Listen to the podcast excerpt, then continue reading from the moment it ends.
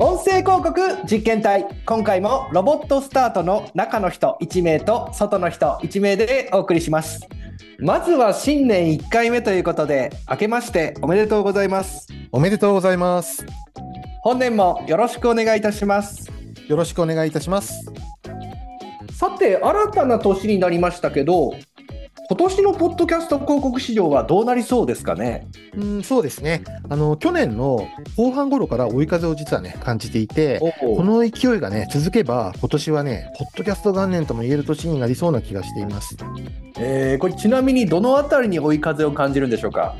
えっとね、海外市場がまあ急成長している中で、広告主さんももちろんそうなんですけど、うん、特に広告代理店さんのね、マインドがね、変わってきた印象を受けています。おえー、っと御社がやってることは1年以上前から変わらない気もしますけど、うん、なぜここ半年でマインドが変化してきたんでしょうか？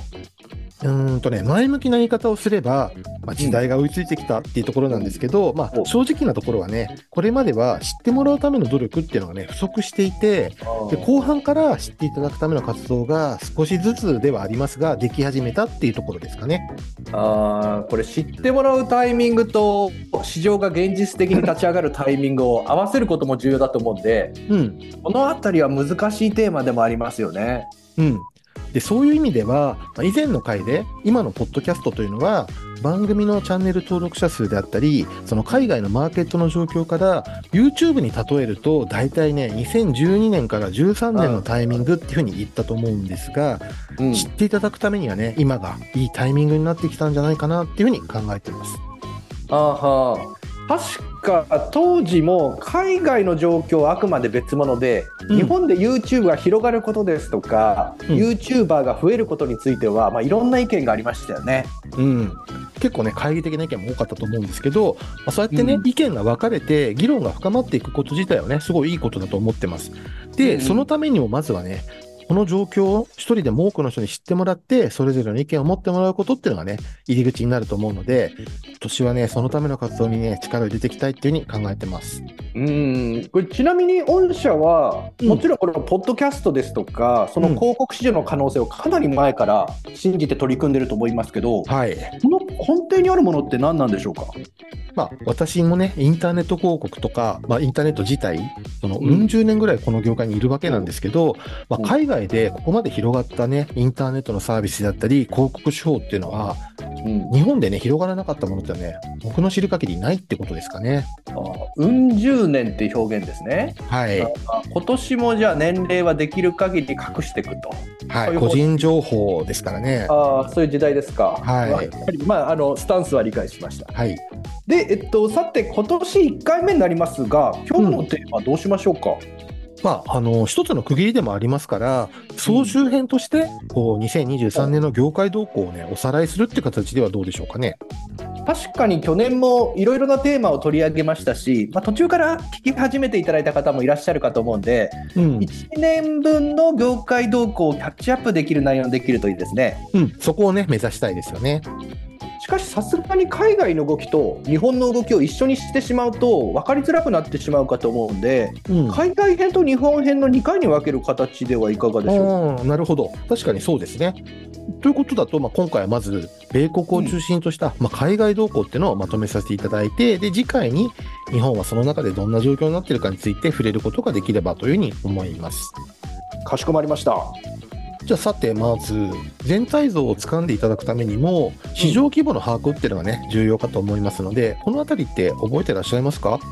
えっと、IAB さんがデータを出されたと思いますけど、うん、まあ、最近ではデジタル音声広告の一つとしてではなく、ポッドキャスト広告単体でも統計がまとめられるようになりましたよね。うん、そうですね。あのデジタル音声広告、まあ、自体がね、ここ数年最も成長率の高い広告市場として、まあ、注目をされてたわけですが、まあ、その中でも、ポッドキャスト広告っていうのが特に伸びてるってことが明らかになって、まあ、そのおかげでね、より焦点が当たるようになったのかなというふうに思います。うん、確か市場規模としては2020年が1000億円だったのが2022年には2.5倍の2500億円ぐらいになっていたって記憶してます。うん。で、さらにね、今後も年間30%程度でまあ成長していくってことが予測されてますので、うん2025年には5000億円を超える市場となるってことがまあ予測されてます。うん、それで安定して市場が伸び始めた背景には、まあ、特徴の理解ですとか、活用パターンといいますか、型がある程度決まってきたってお話ありましたよね。そうですね。あの、黎明期にはインターネット広告の一つのね、手法として注目されてたので、うん。まあやっぱりネットらしくダイレクトレスポンス目的の活用可能性っていうのの追求がまあ積極的に行われてたと。まあ、ただ、ポッドキャストのね、特性柄、個人の特定だったり、まあ、トラッキングには技術的な限界っていうのもあるわけだから、正確なコンバージョンを追うためには、まあ、例えばオリジナルのクーポンコードを発行して、とかね、アナログなね、手法を組み合わせる必要があったので、まあ、結果としてキャンペーン設計っていうのがね、結構大掛かりなものになりやすいって課題があったんですよね。うん、キャンペーンが大掛かりになると、活用できる企業が限られそうですよね。うん。で、一方で、まあ、様々なね、事例がたまる中で、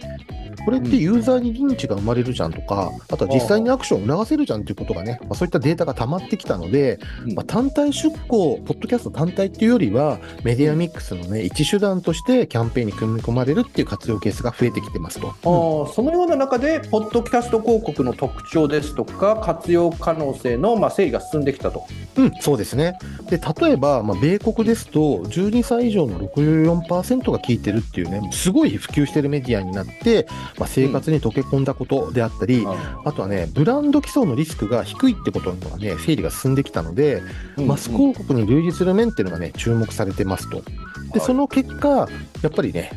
あのダイレクトレスポンスよりもブランディング目的の出向比率っていうのが増えて、2023年には60%以上になることが予測されてるんですね。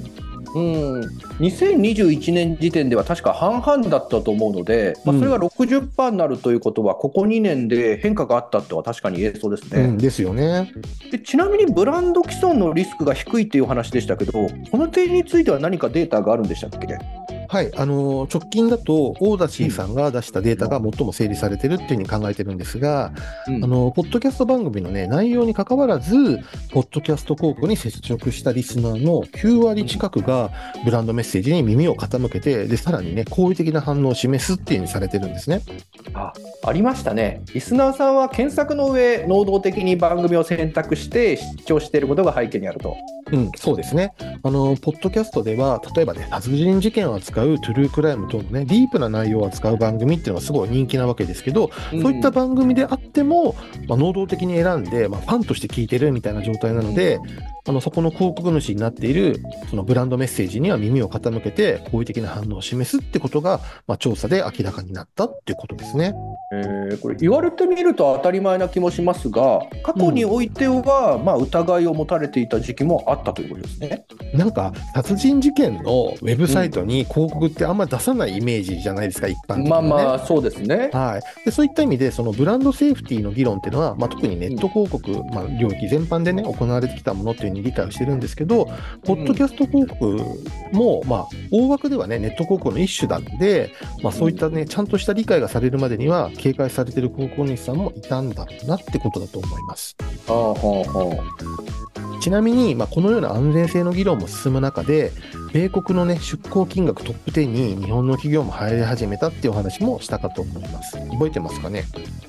あ、トヨタさんですよね。はい、正解ですね。で、これもマゼラン AI の調査によると、2023年の10月にね、5位に入ってから、まあこれ、もう米国の名だたる企業を上回っている状態になっていて、でさらにね、出向金額自体も、えっ、と、2023年の9月に2.16億ドル。で、これが10月に3.12億ドル。さらに11月に3.45億ドルって、これ、毎月1億ドル ?150 億円ぐらい増えてるってことですかね。えーこれランキングに入ったって聞いた時には驚きましたけどさらに出向金額を増やされてるんですねうん。何かこの件からは日本にもそろそろ流れが来るのではないかって期待をしちゃいますねそうですよね。で、サウンズプロフィタブルさんが、あの、ポッドキャスト広告をね、すでに利用している広告主で行った調査があるんですけど、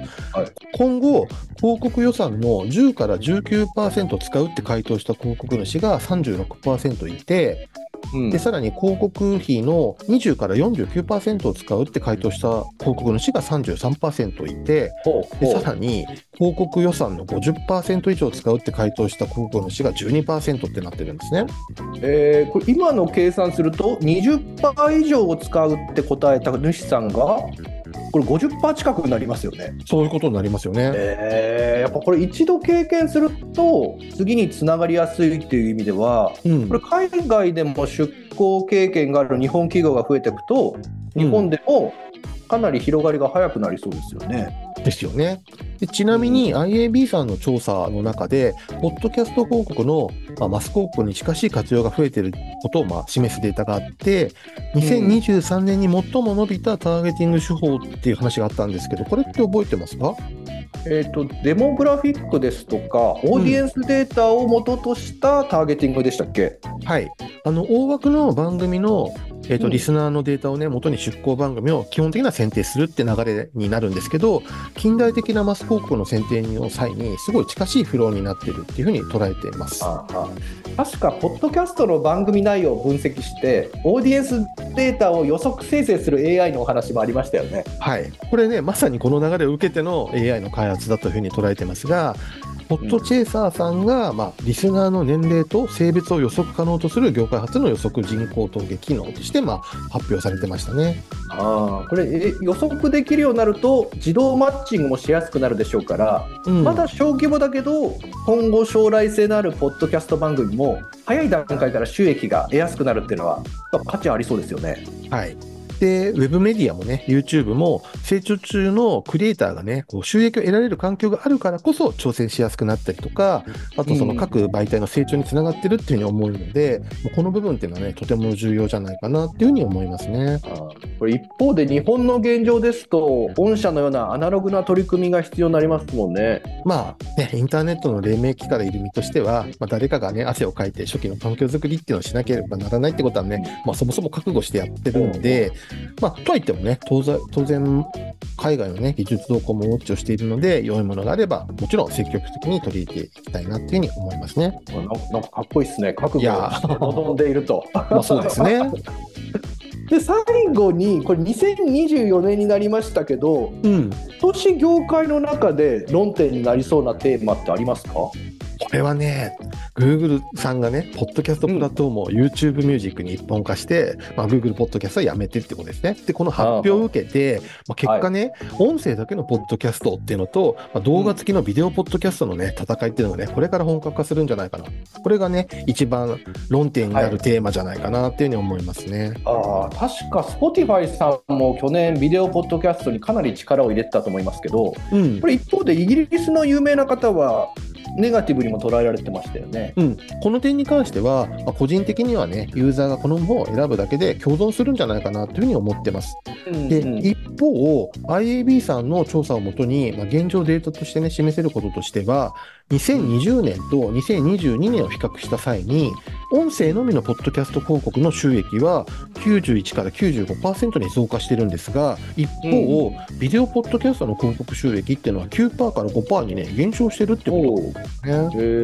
ね。これビデオポッドキャストは注目されてるけど広告の観点からは22年までの期間では縮小していると。うんとね、縮小ではなくて、正確に言うと、この間に市場はね、2.5倍に成長しているってことなので、はいはいはいまあ、横ばいかやや微増ぐらいな形になってます。うんで、一方で、まあ、これから Google がね、本格的に舵取りした、まあ、こう開始したっていうのも2023年の後半になってますから、まあ、今後、うんこの業界にどのような影響があるかっていうのをね、引き続き動向をね、見守らなければいけないかなっていうふうに思ってます。なるほどまさにこれからの論点ということですね。はい。